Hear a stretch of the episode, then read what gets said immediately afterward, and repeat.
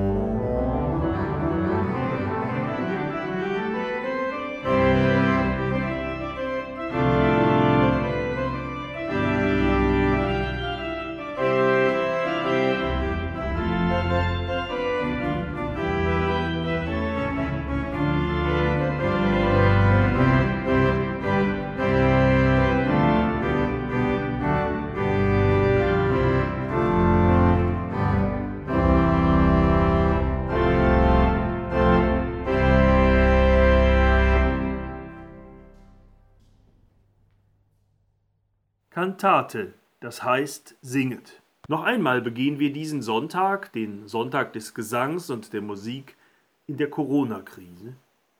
Wer hätte wohl vor einem Jahr glauben mögen, dass auch am Beginn des Mai 2021 immer noch an vielen Orten die Kirchen verschlossen bleiben oder doch jedenfalls die Gottesdienste noch immer abgesagt sind und höchstens ein stummer Kirchraum einige Besucherinnen und Besucher zur stillen Andacht einlädt.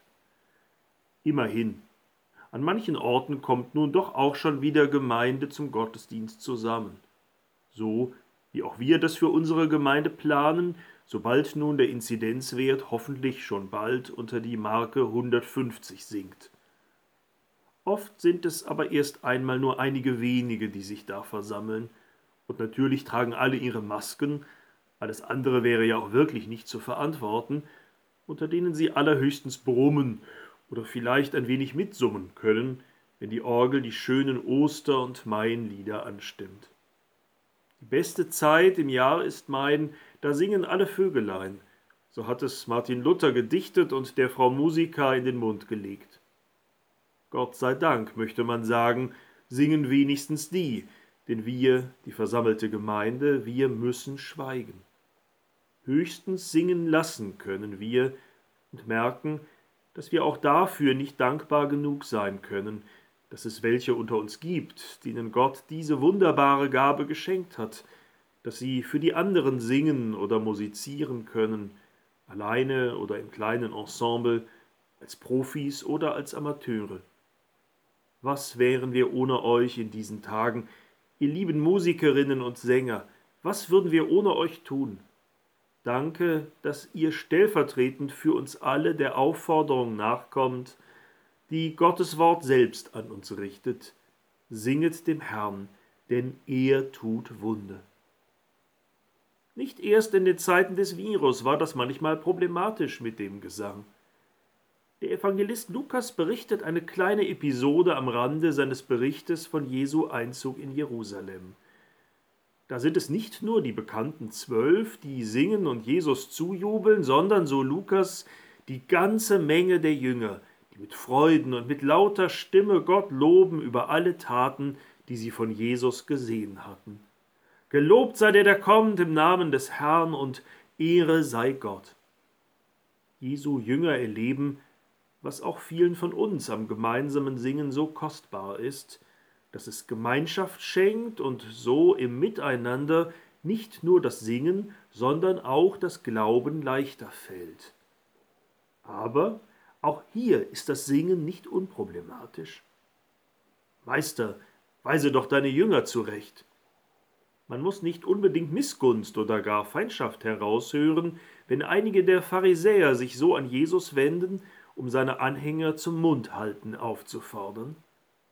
Die Stimmung war gereizt in diesen Tagen in Jerusalem, die Stadt voller Festpilger aus dem ganzen Land, mehr als misstrauisch beäugt von der bis an die Zähne bewaffneten römischen Besatzungsmacht, die ihren jüdischen Untertanen sowieso alles zutraute.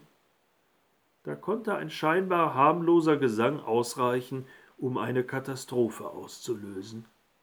Und so war das Dazwischengehen der Pharisäer vielleicht doch nicht aus missgünstigem Neid geboren, sondern ein Akt wohlbegründeter Vorsicht. Und doch, Jesus lässt seine Leute nicht zum Schweigen bringen. Wie auch? Wenn diese schweigen werden, so werden die Steine schreien. Der Zusammenhang bei Lukas lässt vermuten, dass Jesus damit wohl das Schicksal der Stadt Jerusalem im Blick hat, ihre bevorstehende Belagerung und Zerstörung. Nein, das Schreien der Steine ist alles andere als ein Wohlklang. Es ist das Dröhnen des Krieges, der Klang der auf den Mauern aufprallenden Geschosse und des Verderbens.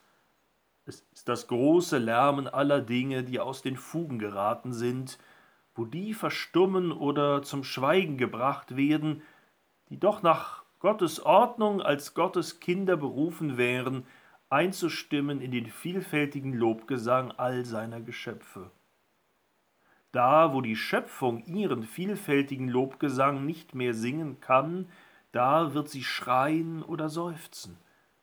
Und so ist es mancherorts schon heute, sei es im Knacken der vor Hitze verbrennenden Wälder oder im Bersten der schmelzenden Gletsche. Aber noch singen doch auch die Vögel auf unseren Bäumen, noch quaken die Frösche in ihren Tümpeln, noch rauschen die Ströme und brausen die Meere.